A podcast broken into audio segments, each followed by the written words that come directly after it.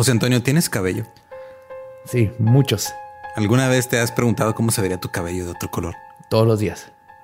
¿Qué te parece si te digo que hay algo que puede cambiar tu cabello de color? Eso me interesa.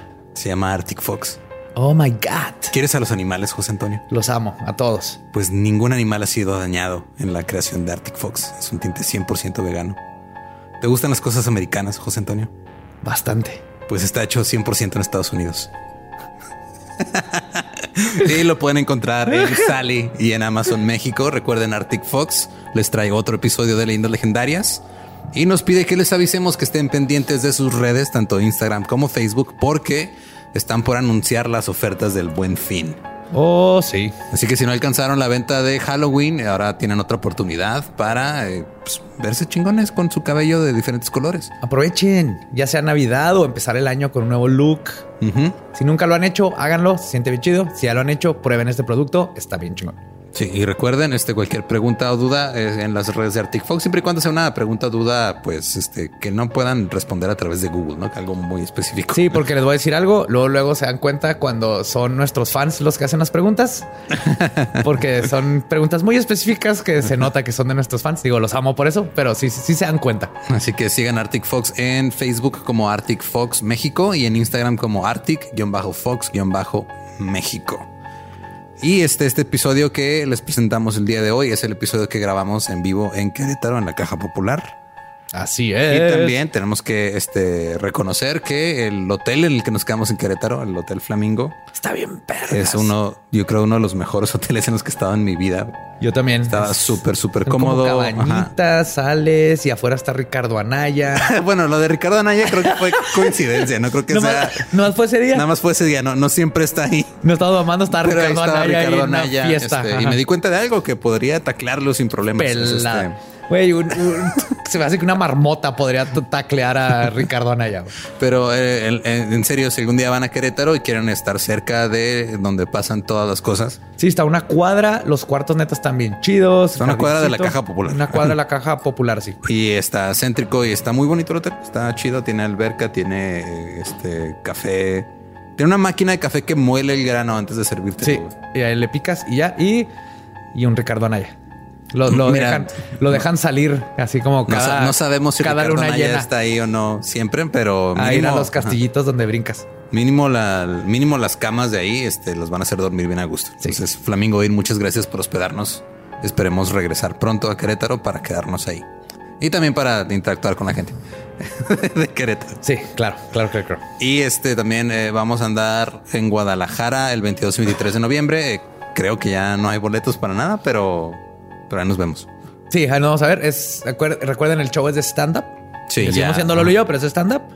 Ya el año que entra les prometo, les prometo, les prometemos que regresaremos con leyendas legendarias completo el show a un lugar grande, todo bien padre. Sí, y un día antes de estar en Guadalajara, vamos a estar aquí en Ciudad Juárez, este, en un show que estamos produciendo nosotros. Traemos a Diego Sanasi aquí al Bar Negra. Al señor Sanasi, Don Sanasi, el capitán. Don Diego Sanasi.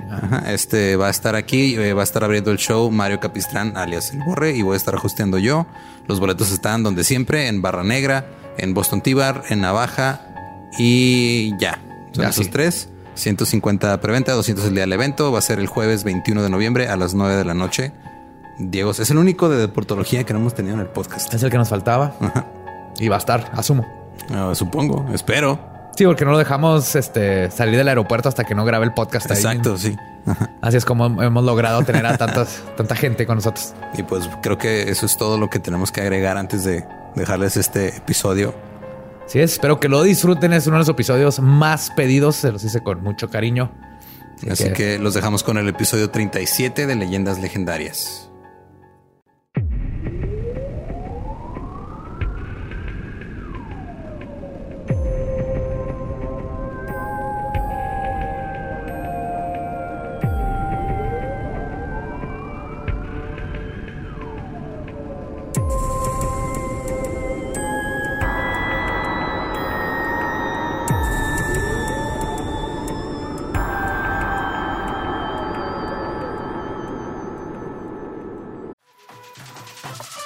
We got a bunch of fries, of course, because when you Mickey D's, you gotta get fries. Delicious.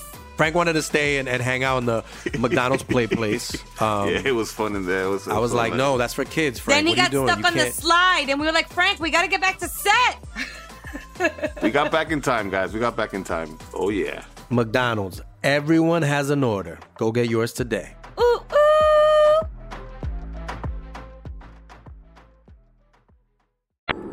Bienvenidos a Leyendas Legendarias.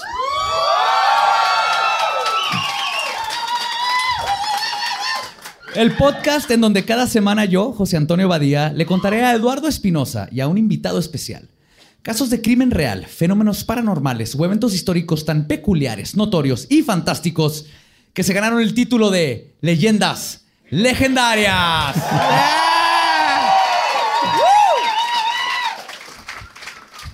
Estamos grabando aquí en vivo en Querétaro.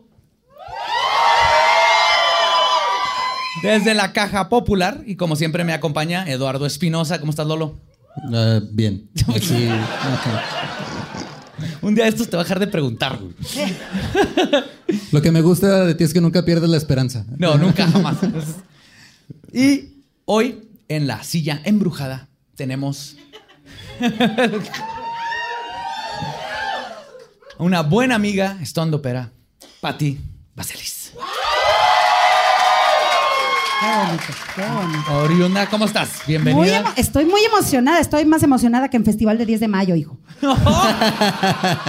Neta, neta, así de ya, que ya cante tercero B. Ay, sí.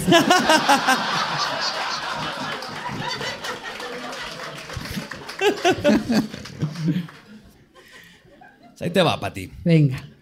En el libro de récord Guinness se puede encontrar el siguiente récord. Y cito. La asesina más prolífica del mundo occidental, quien practicaba el vampirismo en niñas y mujeres jóvenes. Se alega que mató a más de 600 vírgenes para beber su sangre y bañarse en ellas, aparentemente para preservar su juventud. Un récord que también le dio a su poseedora el título de la Condesa Sangrienta. Hoy les voy a platicar de Elizabeth Bathory.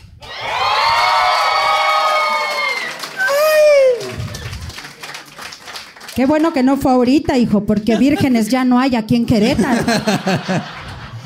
Ya están todas Ya exorcizadas. sí, ¿verdad? no, ya, ya valieron madre. Se E- quedaba Eran los sin- 1500, eran otros tiempos. Sí, no, se quedaba sin clientes la señora, ¿verdad? ¿Conoces, has oído de Elizabeth Bathory? Sí. Bueno, yo había oído de Elizabeth Aguilar. Ay, sí. Pero esta sí también, sí, cómo no. Cómo no, yo de hecho soñaba con ella. De hecho, por eso traes aquí la, la, la Eh, gasa, de hecho, es una mordedura porque yo era virgen.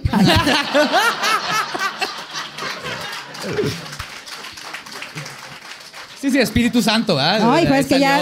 no, se cicatrizó 26 años, valió madre esta cosa, entonces. Pues, de hecho, investigando este caso, descubrí que se pronuncia Bathory. Y así le voy a decir porque está padre. Batori. Bathory. Ajá. Bathory. ¿Qué? Batori. No, Bathory. Ajá, Bathory. Ah, Así les voy a decir y así vamos a empezar a decirle a Elizabeth Bathory. Y vamos a conocer de ella. La condesa Erzbeth Bathory de Exed nació en Nirgbator, en Hungría, en lo que ahora se conoce como Eslovaquia y Rumania, el 7 de agosto de 1560. Nació dentro de una de las más antiguas familias de Transilvania.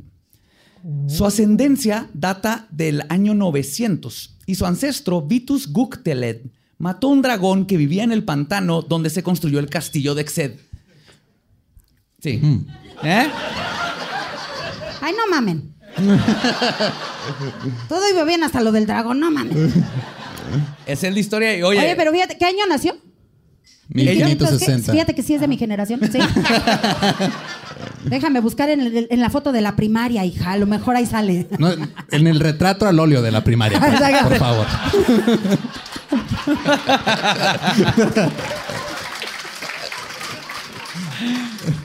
Sí, es cierto, sí, es cierto. pero está chido. O sea, come on. Ahorita en Infonavit, mejor matar a un dragón. Claro, sí que. Y además, aquí en Querétaro hay muchos dragones. Muchos, no mames. Y aquí les voy a aventar un rollote de toda su ascendencia, pero es importante que la conozcamos. Su padre era el varón George IV Bathory de la rada- rama Exet de la familia.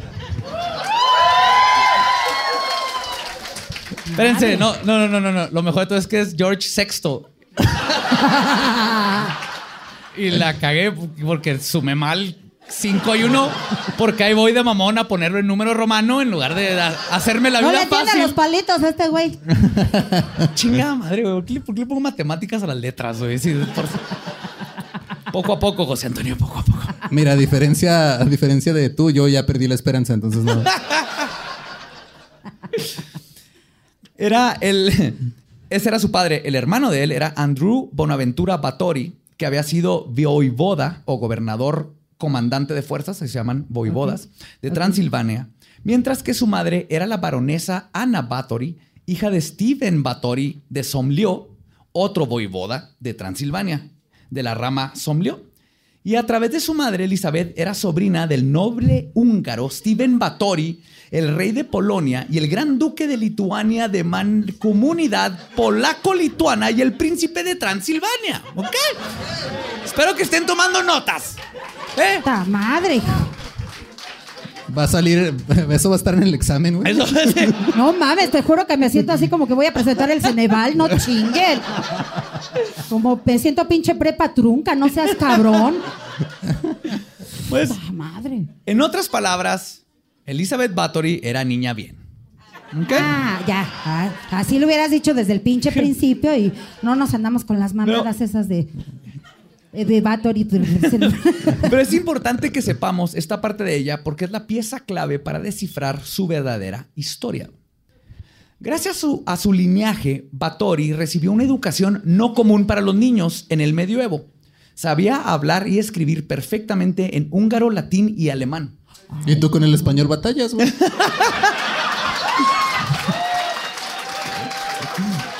No.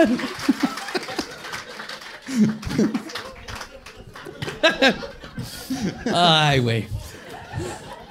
no ¿Qué hago con- mames, qué hago con qué- eso, Qué Pati? chinga. Esta es mi vida ahora. güey. Pero al igual que muchos niños del medioevo, se rumora que quedó embarazada a sus 13 años de un plebeyo. Ahí está, ya ven, no como yo. Ay, Su hijo, su hijo fue dado a una mujer que se lo llevó a Walaquia. Otros rumores dicen que el bebé fue asesinado y dado a comer a los perros. Uno o el otro. Pinches es que- perros, en todos lados aparecen los perros, hija, qué pedo. Pues cualquiera que sea la verdad, Elizabeth se casó a sus 15 años con su prometido de 19, con el cual se había comprometido cuando ella tenía 10 años. Ay, mira ¿Eh? como en Celaya. en Celaya ya desde chiquitos los casan. Vámonos, ¿sí? aquí ten- Pero cierta parece que, ah, pues, ¿qué vas a hacer de grande? Ah, pues ya me comprometí a los 9, a los 10 tengo, me caso, a los 32 me voy a morir de una infección rara en la uretra. De la uretra. Eran, eran tiempos más, más sencillos. Sí, pero aquí en Celaya por dos, por dos ganados ya te casas, fácil. Sí, no, está chido. Una vaca y medio litro de cajeta. Exacto. qué bonito, qué bonito. Su esposo era el conde Feirent Naudauts, quien también era de la nobleza. Pero, como su título era menor que el de Elizabeth, ella conservó el apellido. Ay, Ajá. qué perra. Eso está chido, ¿no? Así de, güey, yo estoy más chingón que tú, güey. Te no vas a seguir llamando a los Batori. Aparte, honestamente, es una mamada eso de que se pongan el apellido del esposo, güey. O sea, ya eso, eso debería estar como Pues ya, no, ya se prohibido, puede cambiar, ¿no? Ya Sí, ya puedes escoger el que sea. Eliges qué chingón. Puedes llamarte así el tigre sagrado. ¿No? Bueno, también no hay que darle libertad de escoger a ciertas personas. Porque luego... No, mira, qué bueno, así queda. Ah, así déjalo, mira, porque sí, no mames. Pues la austera boda tuvo nada más 4.500 invitados. Ah, no mames. como el show de hoy.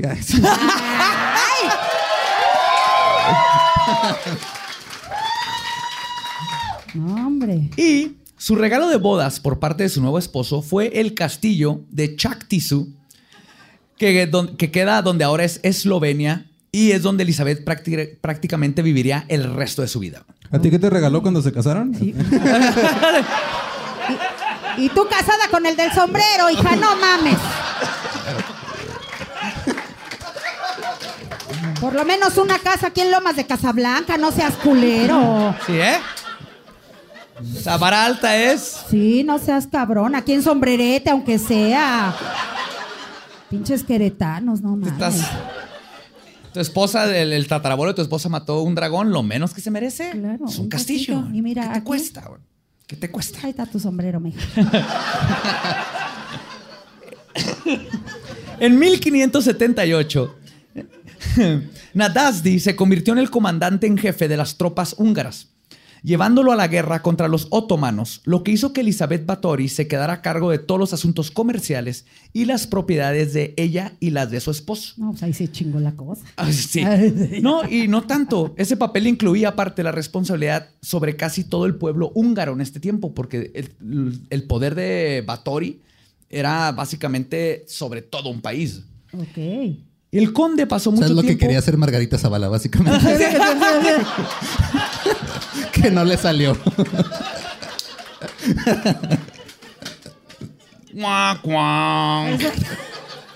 Perdón, Zavala. No, que, te- que pida perdón ella, nosotros qué? Ah, sí, sí, es cierto. Sí, fuck you, Zavala. El conde pasó mucho tiempo fuera de casa luchando y ganando guerras, y por esto fue apodado el Caballero Negro de Hungría. Mientras su esposo perseguía su pasión, para Elizabeth la vida se hizo aburrida en muy poco tiempo. Siendo una adolescente enérgica y con mucha visión, se dedicó a encontrar nuevas diversiones para ocupar sus días. Una de estas diversiones fue fugarse con un extraño guapo y misterioso. ¿Ya ven? Sí ¿Eh? se puede. O sea, sí se vale. Claro que Así se de, "Ay, vale. estoy bien aburrida. ¿No? Y lo... ¿Está aburrida? Ese vato está guapo. ¡Vámonos! Ahorita vengo, su ¡Yolo! Yo lo que es esto en 2008, por favor. No Trae referencias más frescas, Pati, que tú, güey.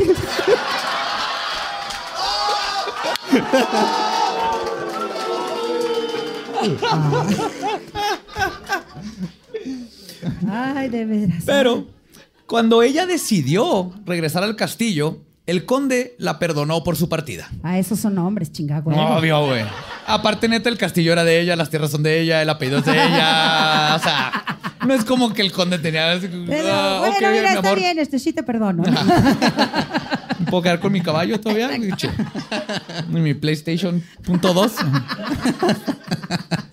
De vuelta en el castillo, otra de sus diversiones tuvieron que ver más con educarse y cultivarse como líder para poder ayudar a su pueblo. Es por estos tiempos cuando comenzó a aprender sobre herbolaria con la bruja Durvalia. Además, comenzó a aprender sobre medicina, anatomía y métodos de curación. También comenzó a invitar al castillo y rodearse de personas de artes y esoteria. Ella los acogió en su presencia, ofreciéndoles alojamiento cómodo y abundante atención a cada uno de sus necesidades e intereses. Los acogió, Pati. Los Acogió, acogió. A Yo ya me había emocionado porque dije, ahorita los invito a la casa. Ay. Ahorita los acojo en mi casa. Entre ellos estaban aquellos que afirmaban ser brujos, hechiceros, videntes, magos y alquimistas, quienes le enseñaron todo sobre sus artes y filosofías. Durante los primeros 10 años de su matrimonio, Elizabeth no tuvo hijos porque ella y Ferenc, Ferenc compartieron muy poco tiempo juntos mientras perseguía su carrera. Luego, alrededor de 1585, Elizabeth dio a luz a una niña que llamó Ana y en los siguientes nueve años dio a luz a dos niñas más, Úrsula y Caterina. Y en 1598 dio a luz a su primer y único hijo, Paul. A juzgar por las cartas que escribió a sus familiares, ella era una buena esposa y una madre protectora y no soportaba tener que vivir con su suegra dominante. ¿Quién soporta eso? Pues, Nadie. Pero me encanta que sobrevivieron 500 años esas cartas donde alguien se está quejando de su suegra. No mames, pinche vieja, otra vez. Que, el arroz no me queda como a ella. No mames. Pinches quejas pendejas. Nunca te va a quedar el frijol como a mí, fíjate. Nunca, nunca aviento bien la caca por la ventana, la tengo que estar más lejos, ya sabes. es media buena. Elizabeth dio a luz a un total de cinco hijos, de los cuales solo dos llegaron a la vida adulta, y estuvo casada por 29 años hasta que Ferenc falleció de una misteriosa enfermedad. 29 años. 29 años. Ve, mi amor, te faltan tres. Y esta misteriosa enfermedad, digo, era el medievo, puede haber sido una indigestión o Gripa. Gripa, le dolía la garganta. Pero, pero leí, hay historiadores que, que creen, porque hay una historia ahí donde murió de complicaciones después de que una prostituta a la que no le pagó lo apuñaló. Ajá. No mames. Esta es la historia que yo quiero creer. La alergia al acero sigue siendo común en estos tiempos. Sí. Como en Celaya.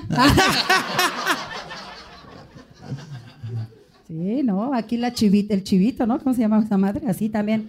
No les pagabas y te. Y te den. El corral de la chiva, que bien saben, ¿verdad? igualito, igualito. No, pues un saludo a los fans de Celaya. Este. Y el 4 de enero de 1604, a sus 48 años, le dejó encargado a su esposa e hijos, a- el esposo, estábamos hablando de que se murió, ¿va? Y deja encargado a su esposa a Gio- Georgi, es que tiene dos puntos raros, Georgi Turso.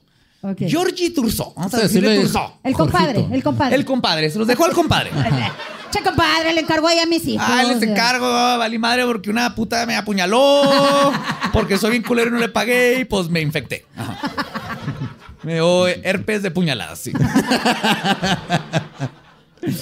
Lo que resultaría haber sido, como aprenderemos, una muy mala idea.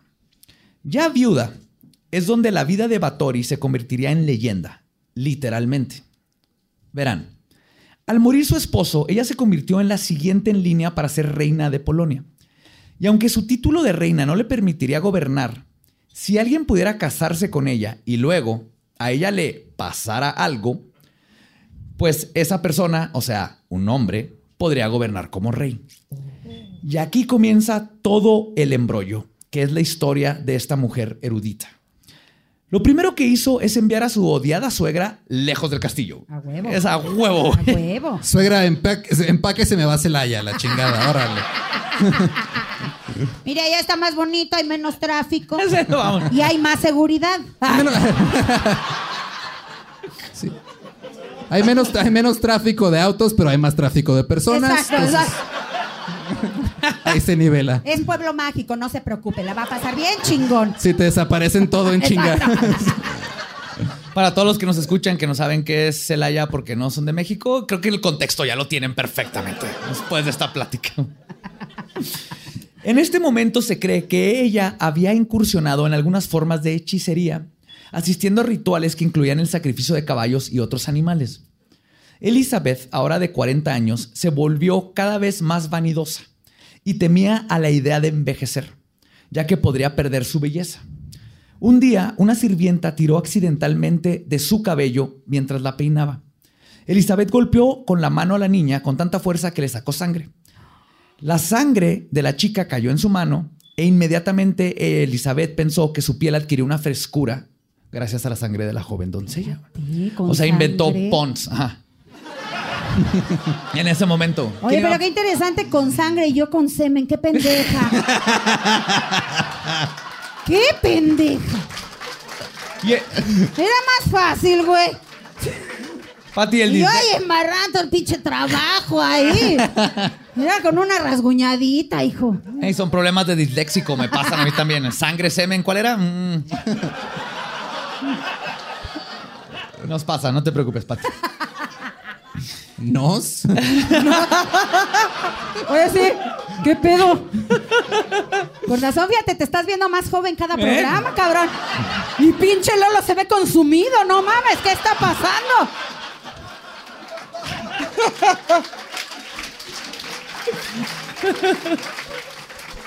Fíjate, fíjate. Ella creía que había encontrado el secreto de la eterna juventud. Y sus jóvenes de alquimia que la seguían le dijeron que estaba en lo correcto. Y es entonces cuando Elizabeth hizo que su mayordomo le quitara la ropa a la sirvienta y luego la cortaran y drenaran de su sangre en una enorme tina. Elizabeth se bañó en la sangre y comprobó que, como había pensado, la sangre de muchachas jóvenes tenían un poder rejuvenecedor. Fíjate que te tenían que cuartear todo. No, yo con mi periodo me bastaba, no mames. o sea. bueno, cuando tuve, ¿no? Perdón, hijos, es En, que en sí. el periodo que tuviste tu periodo, ahorita ya. Exacto. Los 1500. Antes de Cristo. Los secuaces de Elizabeth continuaron por... por- por- por- por- pro- Damn it. proporcionándole nuevas ¿Ves? ¿Ves chicas. cómo si se presiente que algo hace? Como que se le queda hasta pegadito el labio. Entonces, sí. Ya hay bancos, ¿eh? Ya no tienes que mamar.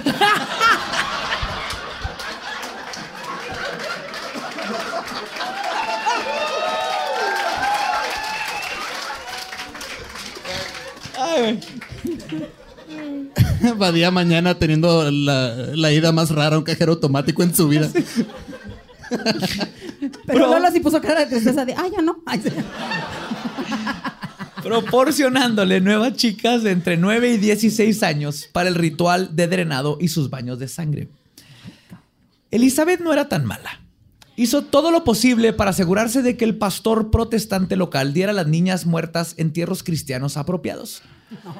No, pues qué bueno. Al menos inicialmente. A medida que aumentaban los cadáveres, el pastor se negó a realizar sus deberes a este respecto, porque había demasiadas chicas que trabajaban para Elizabeth que habían muerto por causas desconocidas y misteriosas. Y la amenazó con acusarla ante las autoridades de que algo extraño estaba sucediendo en su eh, castillo. Así que Elizabeth continuó enterrando los cuerpos, pero ahora en secreto a los alrededores de su propiedad, en los campos cercanos, silos de trigo, o aventándolos al río que corre detrás del castillo, o simplemente en el huerto. Oye, pero eran los de la Policía de México, ¿no? Así, Sí. de- así toda, toda cuarteada la vieja y se presume suicidio. No.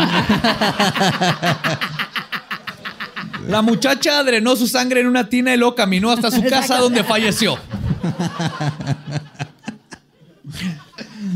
No mames. ¿De qué se murió? Del cuerpo cortado.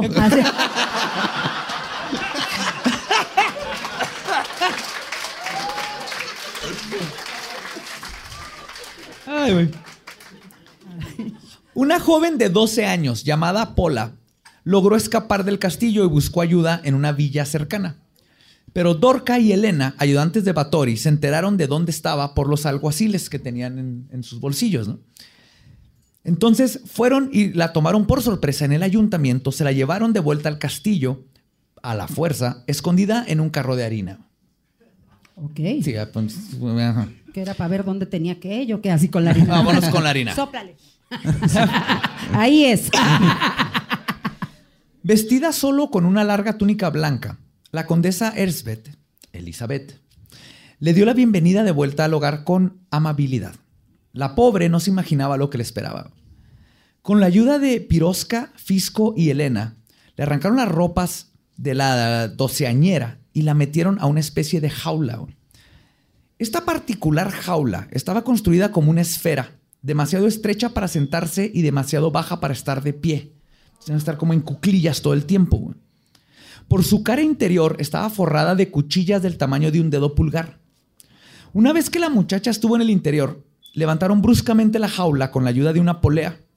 Pola intentó evitar cortarse con las cuchillas, pero Fisco manipulaba las cuerdas de tal modo que la jaula se balanceara de un lado a otro. Como cuando mueves la piñata para que no le peguen. Ajá.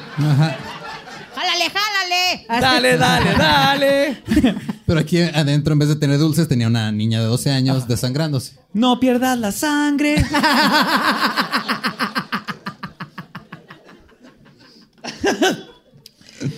Mientras que desde abajo, Pirosca la punzaba con un largo pincho para que la joven se retorciera y se hiciera más heridas con las navajas.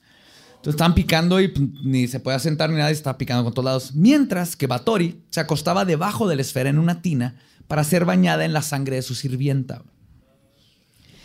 Y lo que comenzó como una forma de conseguir crema antiarrugas, que básicamente eso fue escalando a convertirse en un gusto por ver el sufrimiento y encontrar cada vez formas más crueles de conseguir su cremita. Bueno, parece tiempo era teatrical, ¿no? Muy de señora, muy de Digo, señora. sí, ahora te cuesta un chorro de dinero. Antes nomás era tener esclavas y meterlas en, en piñatas metaleras. Ajá. Sí. Entre Bator y sus sirvientes de confianza comenzaron a encadenar a las niñas cada noche con grilletes que estaban tan apretados que sus manos se ponían moradas. Golpeaban a las niñas por la más mínima indiscreción, al punto en el que tenían que tener siempre acerrín y cenizas listas que usaban para absor- absorber y limpiar la gran cantidad de sangre que dejaban en las habitaciones las jóvenes después de ser golpeadas. Solía golpear y luego hacer que se sentaran sobre la planta conocida como ortiga mayor u ortiga verde, también conocida en el norte de Colombia y Venezuela como pringamosa, que es una planta cuya característica más conocida es de que tiene la presencia de pelos urticantes con ácido fórmico que produce una irritación con picor intenso en la piel cuando la tocas o simplemente la rozas. O sea, polvo pica pica, ¿no? Así, Pues sí, más fácil. Algo así, pero en, planta. Ajá. En planta, entonces agarraba lo- las plantas, porque están así las vainas, y les daba como si fueran latigazos. O sea, aparte del latigazo, se te quedan las espinitas, que aparte tienen ácido y el- es horrible. No mames, y mis hijos quejándose que les pego con el cinturón los pendejos. Qué putos, no manches.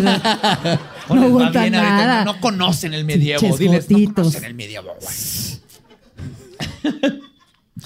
Después de la golpiza con la ortiga, las metía a la tina con ella para que se llenara el agua con sangre, mientras les embarraba las plantas en sus senos para que sangraran aún más. Ouch. Bueno, a ti nada más te dolería la mitad. Exacto.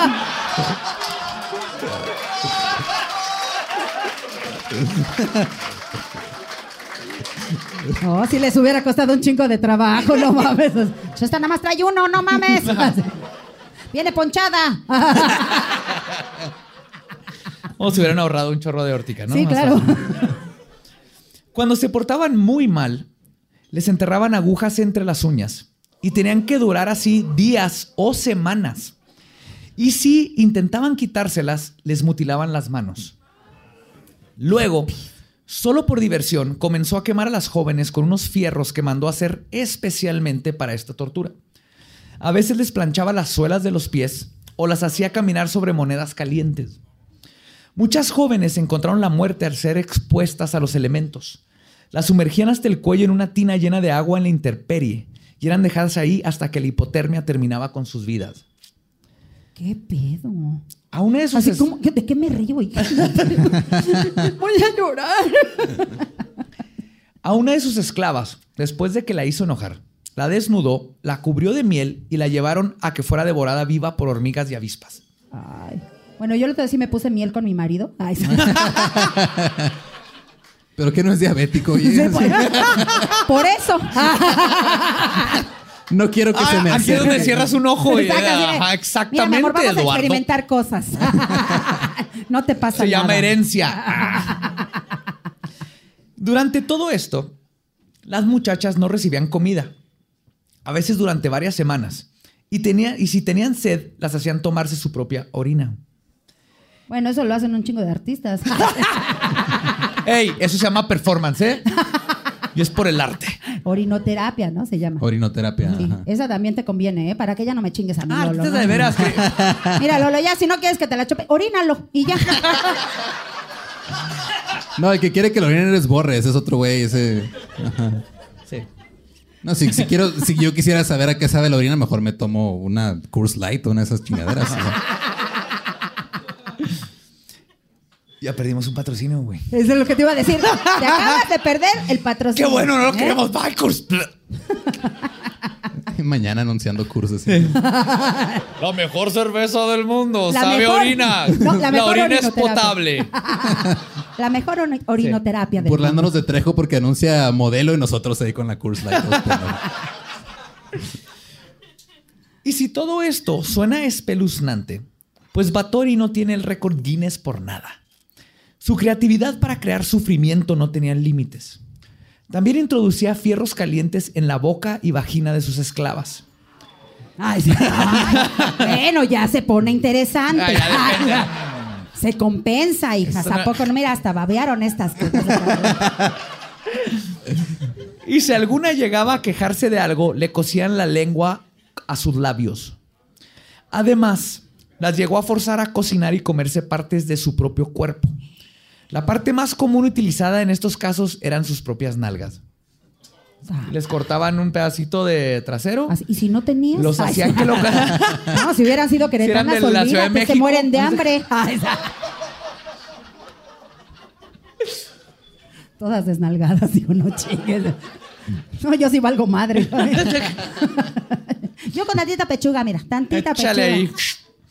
Y luego, de plano, Batori se convirtió en algo más vampírico. Después de desarrollar un gusto no solo por bañarse en la sangre, sino por tomársela, comenzó a morder a las jóvenes, arrancándole las orejas, nariz o pezones con sus propios dientes. Y a veces forzando a que las niñas hicieran lo mismo entre ellas. Sí me excité tantito con lo del pezón. con lo de la mordida del pezón, sí, como que dije, Ah, "Ay, espérame. mm. ¿a poco no, señora? ¿Ah? Sí, como dice, ay, muérdeme tantito el pezón. Ándale. Sí, está- volteate para allá que me vas a sacar un ojo, por Exacto. favor. Nada más uno.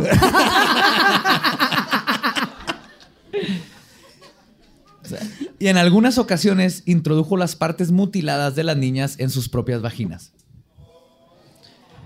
y uno quejándose por el Tampax, no mames. También un testigo dijo que la condesa solía dormir con cuatro o cinco cadáveres debajo de su cama, a los cuales los trataba como muñecas y les ofrecía comida y las cambiaba de ropa. O sea, tenía ahí a su Cabbage Patch Kid. Exacto. Sí. Nueva Barbie cadáver.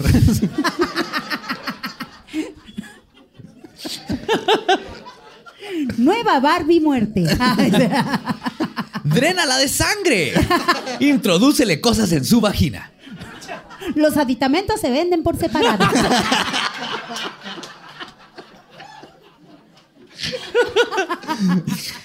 Eventualmente, la gente pobre que estaba mandando a sus hijas a lo que asumían era una mejor vida, comenzaron a sospechar que algo no estaba bien. Y los rumores comenzaron a circular. Que sí, o sea, tenemos que comprender que el medievo, ¿no? Ahí todo el mundo se moría así de, ah, Sí. a mí mi quinceavo hijo se lo tragó el lodo, porque eso pasaba. güey. Pasaba, estaba bien culero el medievo, está horrible. güey. Sí, no era como que te metías a WhatsApp a ver cuándo era la última vez que se había conectado, porque Así no, de, "Anda- no. ándale. No, No, no, no. localízame. No. Ahí sí te levantabas con dos ojos y ya gané algo, ya gané algo. Porque no se lo comió un cuervo en la noche el otro, o sea. Oye, pero ¿Cuánto sí. se tardaron en darse cuenta? No manches. No fueron años del- de que estuvo pasando Bueno, esto. yo si se pierde uno de mis hijos tres años, ya me preocupo. Ya me preocupo. Se Que sí sabían ¿O que se cuál, al que perdían, o sea, quisiste de- matar con la ventana de tu carro o al otro? Exacto. no, al gay.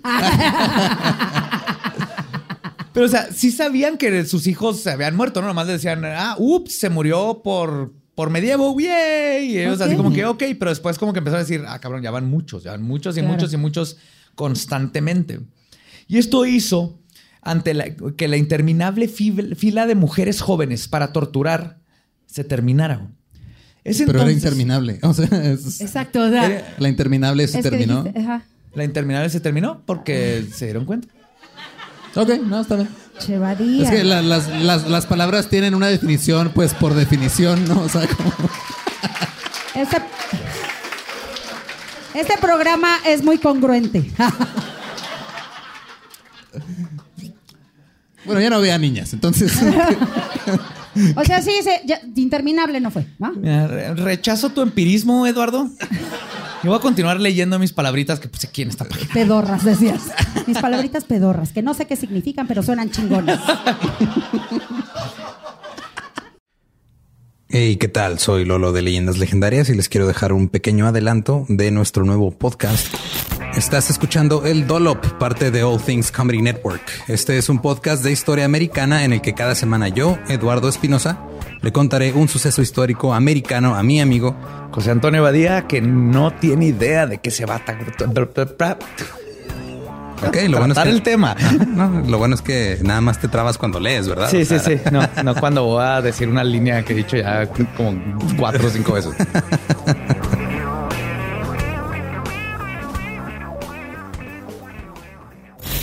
De joven comenzó a trabajar en barcos y en 1816 fue capturado por el pirata Jean Lafitte en la costa sur de Texas. Güey, ese será mi sueño. güey. Ok, top uno, que me secuestren este, extraterrestres. Número dos, tiene que ser que me secuestren piratas. güey. Estén pendientes y suscríbanse a El Dolop. Es entonces. Uy, ahí sí ya no fui yo, ahí Ah, fue güey, Pati, sí. güey, ya, sí. Muy bien, Pati, no sé muy cómo bien, suenan, Pati. pero me veo sexy. Dices interminable y mira, hasta se vienen. hijo. Si logro decir interminable. y es entonces cuando Elizabeth estableció una academia en el castillo, ofreciendo tomar 25 niñas a la vez, ahora de familias nobles, prometiendo ayudarles en sus estudios. Cuéntense que ella era Andrade. muy... Ya el clan Andrade ahí, ya. Con la asistencia de Dorota Senses, conocida también como Dorca, Estas pobres estudiantes fueron tratadas exactamente de la misma manera bestial que las angustiadas muchachas campesinas que las precedieron. Pero esto probaría ser el final para Elizabeth, quien se descuidó por primera vez en su terrible carrera y durante un frenesí de lujuria, cuatro cuerpos drenados de sangre fueron nada más arrojados de las paredes del castillo, algo que no pasó desapercibido por los aldeanos, quienes recogieron los cuerpos y lograron identificar a las chicas y la desaparición de todas estas mujeres jóvenes comenzó a resolverse. El rumor era verdad y ya tenían pruebas y el secreto estaba terminado. Es entonces cuando el viejo amigo de su finado marido, Ferenc, Georgie Turso, ¿se acuerdan de ese cabrón? El compadre, ¿no? El Ajá, el compadre. compadre, sí. Ajá. Escuchó, Compadre. el compadre escuchó de las acusaciones y decidió ir a investigar qué es lo que estaba pasando. El 30 de diciembre de 1610, el compadre llegó de sorpresa al castillo. Sí, ya le voy a decir, no es Turso, es el compadre. güey. Así, ya llegué, putos, ábrenme. Hola, carnal, ¿cómo estamos? Abre esa pinche puerta, cabrón. Traigo cheve y carnitas. El co- compadre llegó de sorpresa al castillo. Inmediatamente se topó con la horripilante escena de la condesa cubierta en sangre y torturando a una muchacha. Además encontró que había otra muchacha ya muerta, completamente drenada de sangre en el cuarto principal, y otra herida, quien estaba encerrada en un cuarto al lado del principal. En el cuarto no principal. Sí, es que tenían como 400 cas- Sí, no cuartos. mames. es un pinche castillo, no importa cuál habían de estas mujeres. Imagínate, llega el compadre y te cacha así. ¿Qué te pasó? Nada, aquí, así. Nada, nada, aquí me pegué en la cabeza. Nada. Ya ves que es bien escandalosa, ¿no? Pues es que, no, compadre, pues es que se me cayó la sirvienta. O sea, ¿cómo se caen? Estamos jugando Y- y- lucha. y cayó, O sea, aden- cayó adentro de mi piñata metalera y se mató. No, compadre, es que se me olvidó pedir las de flujo nocturno.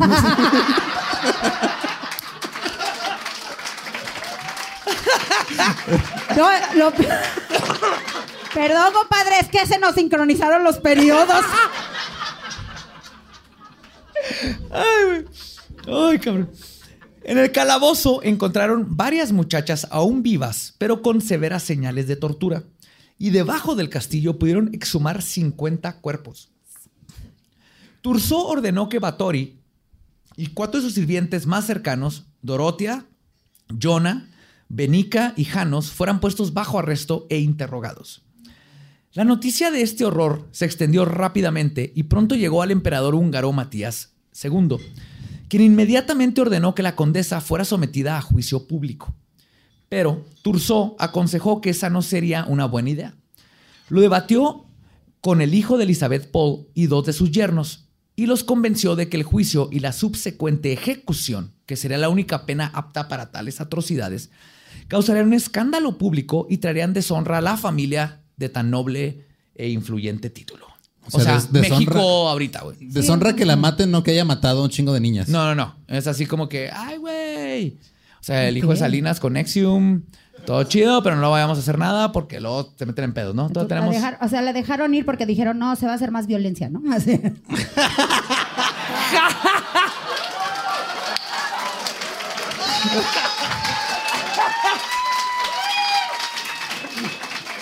¿Para qué? No. Es que, es que si no las soltamos van a llegar 600 Sí, no, se- niñas vírgenes a meterse al castillo y luego las va mira, a meter la piñata a todos. Se murieron 100 mil, pero estamos salvando a 3 millones, ¿no? Pues en 1611 se llevaron a cabo dos juicios, uno el 2 de enero y el otro el 7, en la ciudad de Vixe. Elizabeth se negó a declararse culpable o inocente y nunca apareció en el juicio porque no se lo permitieron. En este juicio, Johannes Ujvari, comandante en jefe, testificó que cerca de 37 niñas jóvenes fueron asesinadas, seis de las cuales habían reclutado personalmente para trabajar en el castillo. El juicio reveló la casa de horror que era el castillo de la condesa sangrienta. Y el jurado escuchó con lujo de detalle cómo fue la mayoría, cómo fue que la mayoría de las niñas habían sido torturadas durante semanas o incluso meses.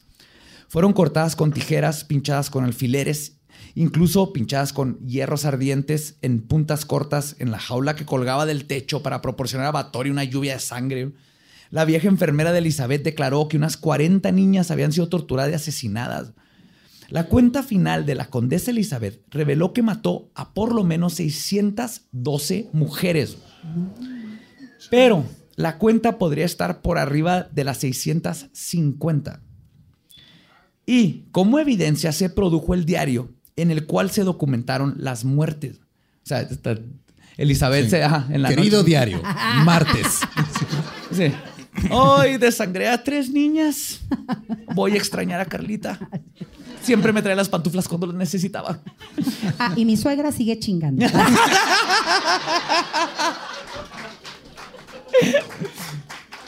Sí, lo de la suegra siempre era ahí. De las personas involucradas en estos asesinatos, todos menos la condesa Batori y las dos brujas que trataban con ella, fueron decapitados y cremados. Y las cómplices les arrancaron los dedos y luego fueron quemadas vivas. El tribunal nunca condenó a la condesa Elizabeth por ningún delito. Sin embargo, fue puesta bajo arresto domiciliario. Ay, mira. ¿Le Pero suena? Pero espérense, ¿No era maestra? Ay, esto fue...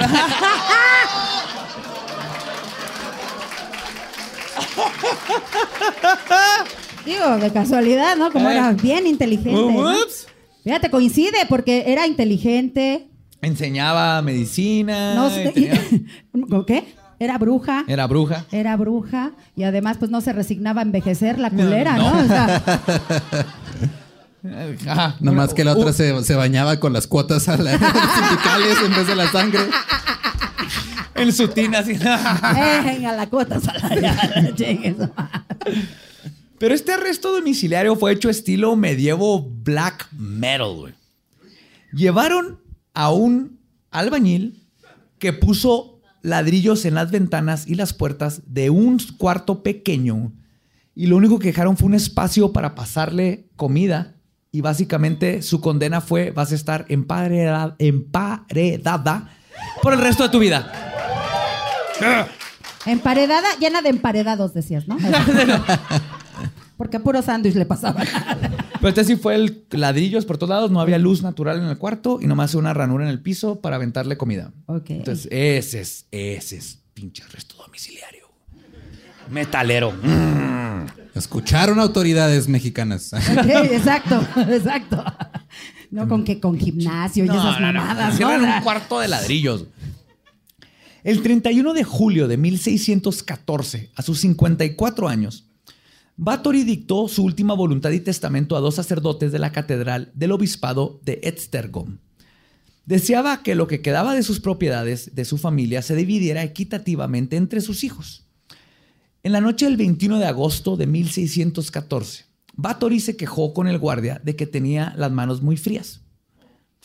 A lo que el guardia le respondió. Menopausia. No, pendejo, es al revés. Ah, es que como a mí no me ha dado, yo no sé. Es que estás joven, Lolo. ¿Lo, lo hice bien? Sí comprendo bien la anatomía No, es que- femenina. es- no, es que es al revés, te calientas mucho, fíjate. Ah, bien. Pero en el, en el sentido malo, no vayas a Ya. que te quiero agarrar y esas cosas, no. Nada más empiezas a sudar como pendeja. Como ahorita. El guardia nada más le respondió y cito, no es nada, señora, solo acuéstese. Elizabeth se fue a dormir y a la mañana siguiente, cuando no contestaba las palabras del guardia, este se asomó por la ranura y se percató que la condesa había fallecido. Fue enterrada en la iglesia de Katich el 25 de noviembre de 1614. Pero, según algunas fuentes, debido al alboroto de los aldeanos al enterarse que iban a enterrar a la condesa de sangre en su cementerio, su cuerpo mejor fue exhumado y trasladado a su casa natal en Exed, donde fue enterrado en la cripta de la familia Báthory. Y es así como la Condesa Sangrienta se convirtió en la inspiración para animes, películas y videojuegos como La Reina de los Vampiros. Algunos dicen que pudo haber inspirado a Bram Stoker junto con Vlad Tepes para la creación de Drácula. Su nombre se hizo sinónimo de lo que puede pasar cuando la sed por la sangre se topa con el poder absoluto de la aristocracia. Pero ¿qué pasa si les digo que todo lo que les conté es muy probablemente que no sea verdad? Va a salir con la misma chingadera del Joker, no mames. Spoiler. No dije nada. No solo que no sea verdad, sino que Elizabeth Bathory es una víctima más de la enfermedad que se conoce como misoginia aguda. Mejor conocida como ser una mujer empoderada e inteligente en un puesto de poder que no estaba acompañada por un hombre. Y no era una santa. Los abusos y correcciones a sirvientes eran comunes en estos tiempos. Y como líder y reina de tantos territorios, Bathory tenía que ser a veces una mujer muy fuerte y comportarse de forma estricta y despiadada contra quienes querían quitarle su poder, igual que cualquier monarca de esos tiempos. Pero a diferencia de los hombres que gobernaban en esos siglos y que ahora son considerados grandes reyes, Bathory fue relegada y convertida en una asesina en serie. Su lado apasionado, humanista y progresista fue corrompido por los hombres que querían su poder y querían que fuera olvidada por la historia. O sea, todos se lo inventaron. Exactamente. Ay, qué culero. Y prueba de esto Así invéntenme algo. es como, ah, estoy perdiendo al Drácula mujer. Porque qué triste, porque era el ícono, era, eres Drácula mujer. ¿Cómo que qué triste, cabrón? O sea, Chay, ojalá si las hubiera matado, no manches. No, no, me refiero. Che, O sea, sí te excitabas, cabrón, no manches. Che, vadia. Qué. En la, en la mitología de la gente Batori siempre fue así como, bueno, mínimo tenemos al, sí, es la vampiresa mujer y tiene récord Guinness. Y decía, no. Esta mujer la jodieron bien culero. Y prueba de esto viene por parte de las investigaciones de la doctora Irma Sadzexvik Cardos y Laszlo Nagy, autores e historiadores, quienes argumentan que los procedimientos contra Batori tuvieron una gran motivación política debido a su extensa riqueza y propiedad de una gran área de Eslovaquia y Hungría. Que se? Eslovaquia, ¿ya? ¿Ya? ¿Sí? Ya, destrábate esa mandíbula, mijo, no manches. que se intensificaron después de la muerte de su esposo. Esta teoría es consistente con la historia húngara en ese momento, que incluía conflictos religiosos y políticos, especialmente relacionados con las guerras con el Imperio Otomano, la expansión del protestantismo y la extensión de poder de los Habsburgo sobre Hungría. ¡Ahí la llevo! ¡Ténganme paciencia! Está peor que mis hijos con el abecedario, no mames, cabrón. Así me siento ahorita en la mesa. ¿Qué le traes, pendejo? ¿Qué le traes? ABC protestantismo. Ahí va. ¿ya?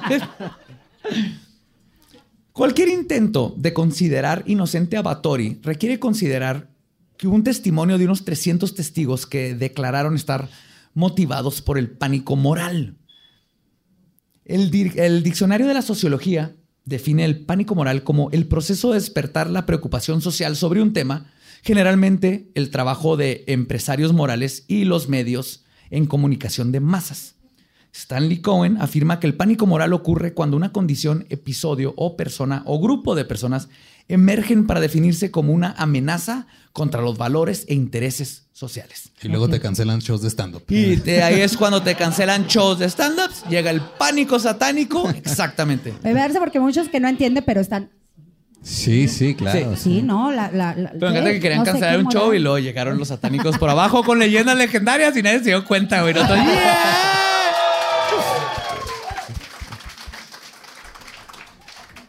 Pero lo que interesa aquí es que todas las pruebas físicas recopiladas por los investigadores, incluso numerosos cuerpos y niñas muertas y moribundas, se encontraron solo cuando Turso y sus hombres entraron al castillo. Además, Turso, que actuó como fiscal en el caso de Bathory, o sea, era el, el- el testigo número uno y el fiscal, dijo que atrapó a la condesa en flagrante cuando visitó el castillo después de la orden del emperador. ¿Se acuerdan que la vio ahí llena llegó, de sangre? y, llegó, ajá.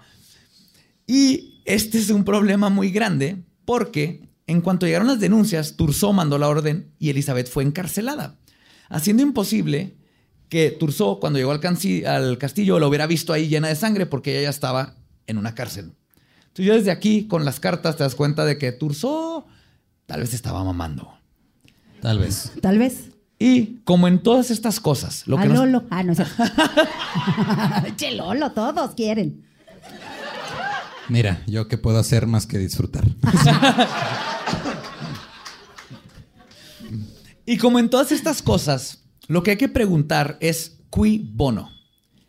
¿Quién se beneficia? ¿Quién se beneficia de que Batori sea una asesina serial ganadora del récord Guinness?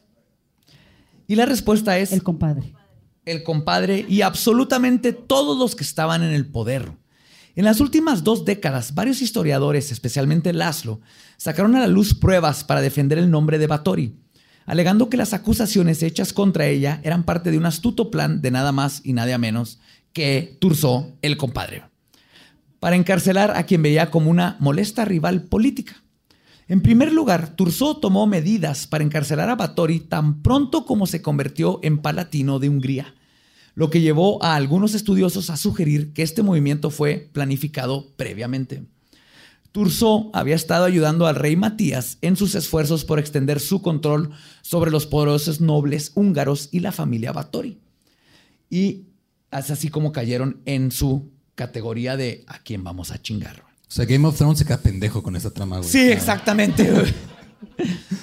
También se ha dicho que hay evidencia de que Digo, también hay dragones. Sí, Oye, sí, yo estoy esperando. ¿Y el dragón qué pedo? sí. Es con el que Nomás hicieron no- los tapetes de la casa. Nomás nos falta un enanito, pero dudo que haya faltado. Que hayan Exacto, hecho un falta enanito enanitos ahí. ahí. Falta un enanito chingón que piste y diga cosas padres. Por ahí, ahí, mira unos. Así todavía. Y también se ha dicho que hay evidencia de que Turso se quedó con la riqueza y propiedades de Batori que repartió entre los nobles y conspiradores. Otro factor que apunta a que Batori fue víctima de una conspiración es que el rey Matías y la familia imperial le debían cantidades sustanciales de dinero a la condesa, que tuvieron problemas para pagar debido a la falta de flujo de efectivo a sus arcas. Y haciendo lo mismo que hizo la Iglesia Católica con los caballeros templarios, Ok. lo mejor forma de deshacerte de tus deudas es matar al banco. Qué buena idea para hacerle así a la de la tanda, fíjate.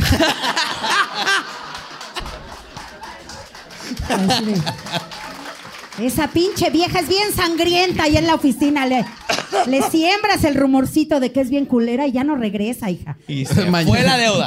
A la chingada. Ya no te Mañana debo amanecen- las colchas, culera. Mañana, mañana amanecen quemados todos los coppels de Querétaro. Además, siendo viuda a cargo de una gran propiedad, Batori era susceptible a los rumores de que estaba involu- involucrada en brujería. Hacer chivo expiatorio a viudas y acusarlas de ser responsables de cosas como muertes naturales, de que las vacas no dieran leche, de la plaga o de que no lloviera era común en Europa Central durante esta era. Porque lo que hacían, le echaban la Sí, pues fue, culpa. cuando, fue cuando compusieron la de ahí viene la plaga, ¿no? ¿Quieres ignorar, ¿Quieres ignorar ese chiste completamente, Pati? ¿Estás de acuerdo conmigo? Mejor si te la mamo. No, no, no. Con tal de que me calle, ¿no? Ya. Pero aquí lo, lo- lo- la cosa es que sí era bruja, o por lo menos conocía las técnicas de herbolaria y medicina que le impartieron sus guías. Pero es lo, lo mismo que pasó con las brujas de Salem. O sea, estaba haciendo algo y luego la culparon de un chingo de otras cosas que no Sí, tenían Que nada que ver con eso. y, nada de esto tenía que ver con O sea, cosas la señora malas. te- este, curando con tepescohuite las pinches quemadas Sí. y, y ya le decían que Y violaba los mujeres hombres y ajá, te, te convertiste en lobo y me hiciste ponerle el corno a mi esposa, así que tienes que morir. O sea, la señora nada más curaba de espanto y ya, ¿no? Del empacho. así. Con pan puerco, la pobrecita. Qué poca madre, no mamen. Y aquí lo triste es, es que todas estas técnicas las usaba para ayudar a su gente.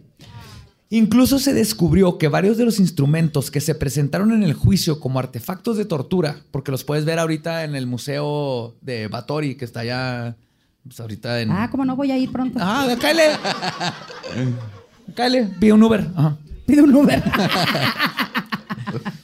Eran en realidad instrumentos primitivos o medievales de medicina que eran utilizados para cauterizar o curar. Entonces, si eran unos fierros como unas monedas con, una, con un este, pedazo de hierro que calentaban y si tenías una herida, con eso te tocaban y cauterizaban la... Ah, y para que dejaras de sangrar. Pero, pero, para una turba enardecida en pleno pánico satánico, una bruja es una bruja. Ahora, para entender qué es más probable, que Batori fuese una vampira o una víctima, hay que comprender la magnitud del poder que tenían. Los Batoris eran como los Kennedys húngaros. Tenían. Se morían a cada rato. con balas mágicas. Exacto, valían madre. De a uno por uno. Y lo habían sido durante siglos. Para cuando todo esto sucedió, la prima Elizabeth Gabor estaba buscando el trono. Y Elizabeth embulledó con más dinero que Dios. El rey Matías II no tenía familia relacionada con los Batori, lo que complicaba su relación con los mismos políticamente.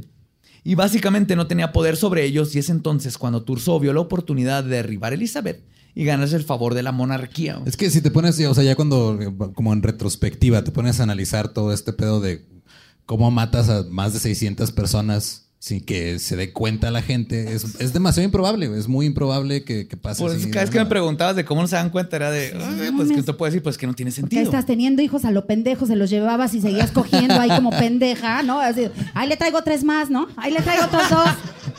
Ahí le van dos y medio, porque otro no sé qué pasó. ya, no chingues, ya como, como pinches menonitas hacia lo peor. Órale, vámonos. Y es muy parecido a lo que pasó en, en Florencia con los Medici. O sea, los Medici, el Renacimiento era una familia riquísima, que lo único que querían era que Florencia fuera lo mejor del mundo. Ahí tenían artistas, le pagaban dinero. Tú eres artista, toma dinero y haz cosas nuevas. Habla. ¿Y qué pasó? Que el Vaticano le debía dinero y los reyes le debían dinero y entonces fueron a chingar a los Medici acusándolos de herejía y de que tenían mucho sexo y cosas así, porque era Florencia, era una ciudad bien vergas.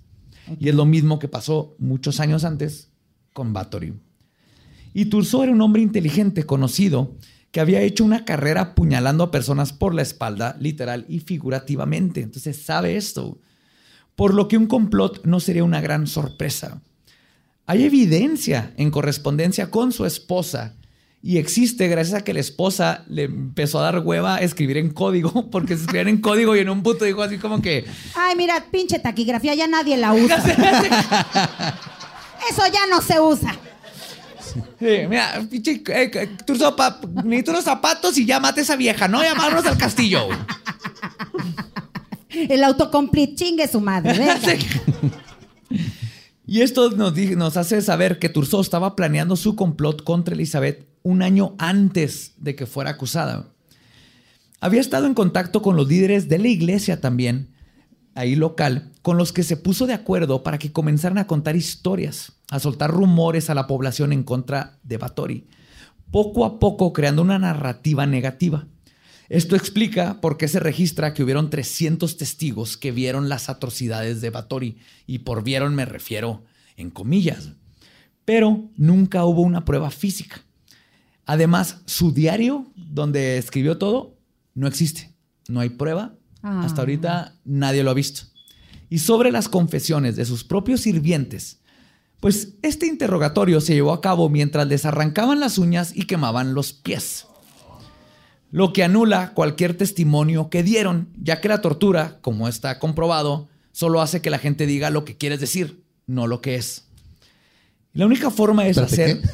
¿Cómo? Que, digas lo que quieres, no, lo que quieren escuchar, ¿no? sí, que digas lo que quieren, escuchar. Ok, ya. Sí. Ahora sí me agarró la Ahí vas con tus technicalidades. Espinosa. Pero sí está con lo correcto. Yo estoy haciendo mi trabajo, güey. Yo no sé por qué te molestas. Estoy contento, Eduardo. Yo estoy contento. Ya en matrimonio estos dos, ya. Pero llegando a la casa, pendejo, ¿no? Así ya. Llegando a la casa, tu, mi suegra se, se va. Porque mi bisabuelo mató un dragón. Oye, pero ahorita que dices que pues sí, era muy difícil y todos le sembraron cosas. Y ustedes jugando, juzgando a Sarita, culeros, no mames. ya inventaron una historia de la pobre y todo. Y nada más era un cuerpo el que escondió. Imagínate que eran 600.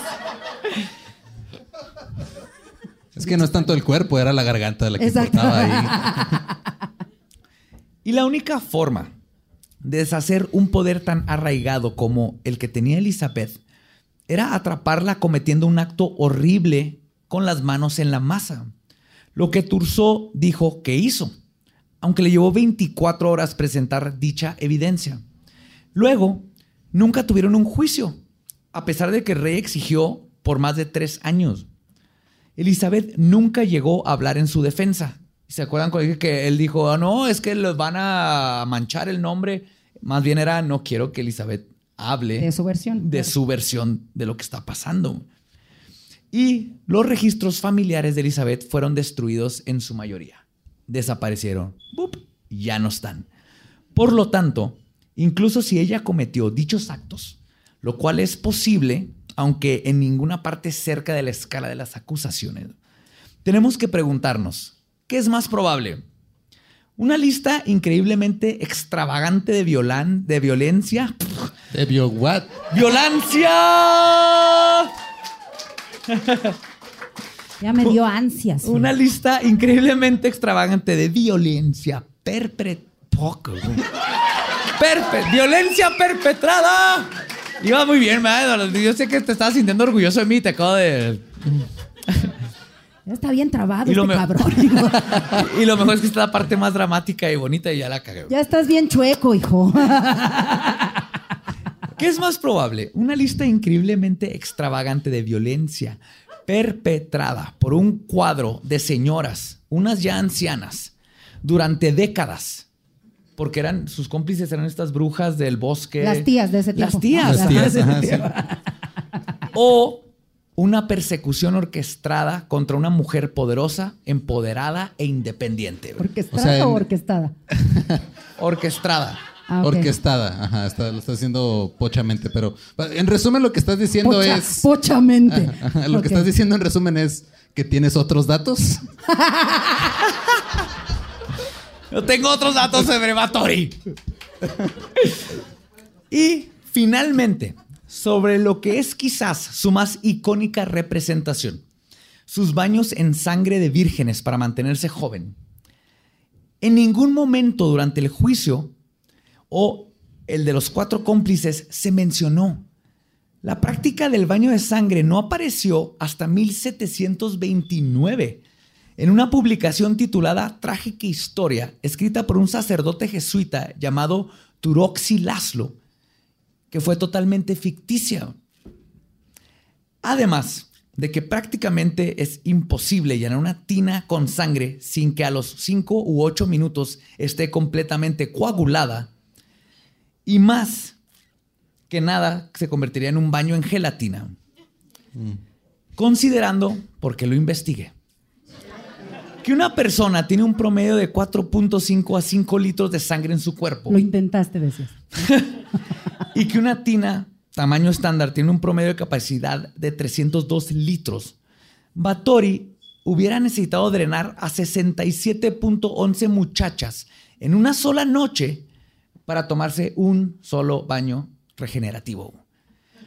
Las tinas de sangre no fueron correctas, no existen, no habían 67 muchachas diarias, no es posible. Esta mujer fue víctima de hombres que querían el trono y la, la historia se repite y se repite y espero que después de que hayan escuchado esta historia empecemos a ver a Batori como una mujer muy por encima de sus tiempos, que hizo cosas muy buenas por su pueblo, que empezó con la medicina y era medicina tal vez primitiva para Curó nuestros el tiempos, empacho. pero él hace Pero, el susto, el susto. empezó a curar el susto, empezó a usar alquimia y Ella llegaron de hecho los descubrió el bolillo güeyes. también. de- de- de- fue la primera. El, el mal de ojo también. mal de ojo. El mal de ojo. El hipo con hilo rojo. No mames, no. Qué mala onda, güey. Y esta fue la historia de Elizabeth Bathory, la condesa sangrienta.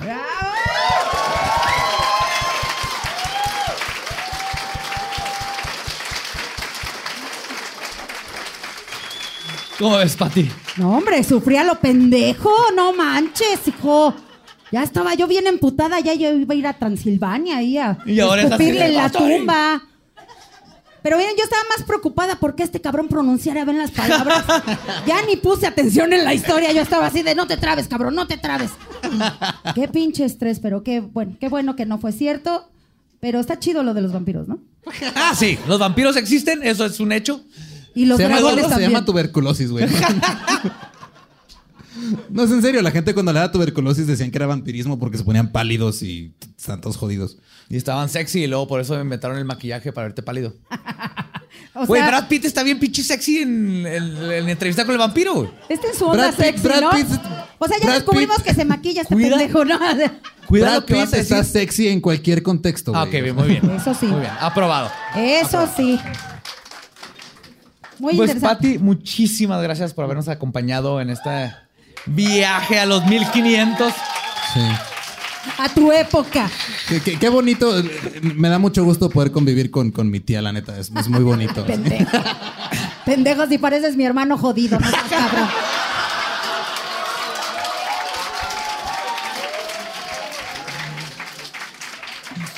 No, qué bonito poder platicar con gente que vivió esa época, o sea, conmigo, ¿no?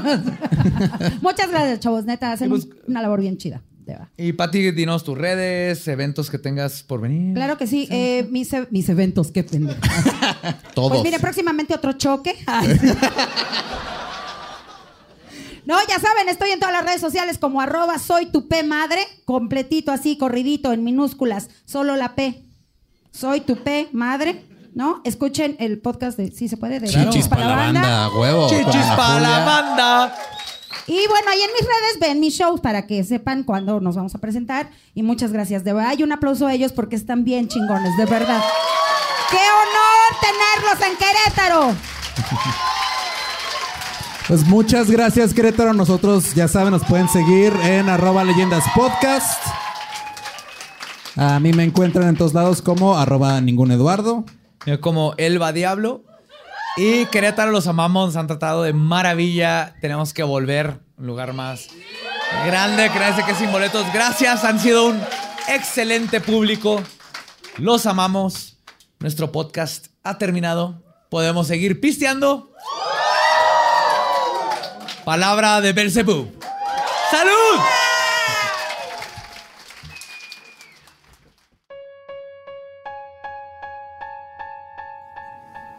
Hola, Eduardo. Hola. ¿Fuiste al del río? Sí. ¿Qué me trajiste? Te traje eh, eh, un, un recibo de lo que compré. ¡Yo quería frijoles! Sí había frijoles, pero siempre quieres frijoles, güey. Ya cámbiale, ¿no? No, es, es- es la comida más versátil del universo. Bueno, frijoles y arroz. Ok. Pero en el del río venden ambas. Venden ambos y vodka. Frijoles, arroz y una papa que te puedes tomar. ¿Qué más quieres? ¡Ah, yes! Son las verdes, son las legumbres que necesito.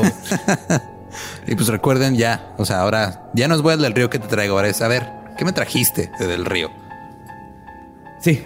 Tú la vez pasada no me trajiste nada, así que no sé qué te quejas. traje toda la chévere que me estamos tomando. La traje. No, me- me- la vez pasada me trajiste esta. Ah, y sí, eso cierto. no, no lo aprecié, la verdad. Y ya sé que la papa es un tabernáculo. es un tubérculo. porque dije legumbres, pero ustedes me entienden. Tubérculo. Pero en fin, este, muchas gracias a nuestro patrocinador del río por eh, hacernos, pues, alcohólicos, básicamente. Sí. y pues llegamos a la parte favorita de nosotros donde les damos las gracias en forma de saludos a todos ustedes que nos escuchan y nos piden, imploran y aclaman que los pongamos en la lista mágica de Una saludos. lista interminable de cosas. No se acaba, no se acaba. saludar. Qué ¿Quieres bueno. empezar tú?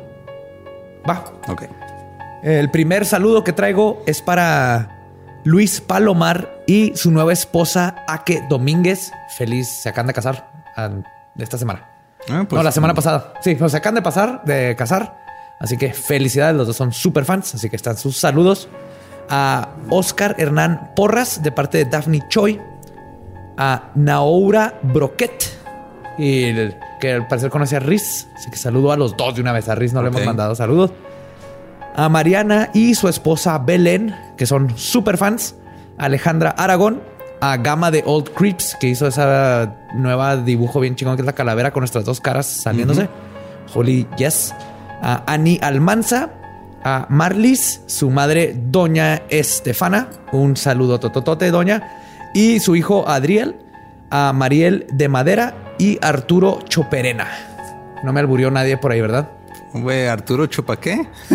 Choperena. Ah, Choperena. Bueno, casi. Creo que ahí es ya es. Bueno, ya- Creo. Si no, pues ya ni modo, ya lo dije. En fin. Bueno, un saludo a 24 Cylinders, que es Dick, Dick Solver y Eglen. Supongo que es una banda o algo. O un colectivo ahí raro. A Homero. Un solvente de penes. a Homero Abraham Tavira Romero y Lupita Rodríguez. A Darío Zamora desde Guadalajara, que vamos a andar allá pronto. A Ángel Nájera, Paulina Jiménez, a su perro Mollete. Ay, mollete. No lo conozco, pero es un perro y amo a todos los Y perros. a Charlie, el perro de su novio. Quiero No, asumir que él es, es un perro y no le está haciendo perro a su novio. Quiero asumir eso. Eh, para Adrián Guido, que nos escucha desde Australia con su novia Jimena. ¡Oh! Oye, mate. Y ah, para Shrimp on the ey. Cuidado con absolutamente todo lo que vive en Australia porque tienes venenoso. Ajá. También un saludo para Lu Atena, que nos escucha desde Irapuato. Oh, eso está todo más lejos que Australia. Eh, creo que sí. Definitivamente. De Irapuato está en Guanajuato, ¿no? No, ¿Seguro? no. Ok. He ido a Irapuato, pero no sé dónde está. Eh, para Alex Paredes, que envició a su amigos y ya le dio cinco vueltas al podcast. O sea, ya escuchó mínimo cada capítulo cinco veces. O sea, ah, creí que ponía el celular con el podcast y luego le daba vueltas. Mm, Así no funcionan las vueltas. Para Sonia Peters y Jens Peters hasta Berlín. Oh, gute Nacht. Ich heiße Joseph. Tu hast mich. Eh, para Berenice, que nos escucha en su laboratorio mientras escribe su maestría. Uh, espero que crees algún homónculo. A Christopher Peña Ortega eh, y a su novia Valeria, que cogen escuchando el podcast. Muy mal, jóvenes, pero mis respetos completamente. Todos mis respetos. Sí, ya después tienes de, de mandar saludos a alguien que coge escuchando el podcast, creo que podemos dar, dar por, por terminado. Sí, aquí, aquí el problema es que de hoy. O le pones atención al podcast o le pones atención a coger. Si están pudiendo hacer las dos cosas, wow. Si no, una de las dos cosas está ahí, están saliendo mal. Igual El- mis respetos. Eh, Digo, el problema, el problema va a ser cuando ya no puedan eh, coger, no puedan hacerlo sin escuchar el podcast. Y que se convierta así. Que se Sí. convierte en un requisito. Sí. Para, para que haya lubricación y erección. Ponme la exorcista del Mansa otra vez. Mi amor. ¿Quieres oír a Billy Milligan? Splush. Dame como yugoslavo. pues bueno, muchas gracias a todos. Los escuchamos la próxima semana. Los queremos un chorro y nos estamos viendo. Manténganse embrujados y curiosos. Nos vemos el próximo miércoles. Bye.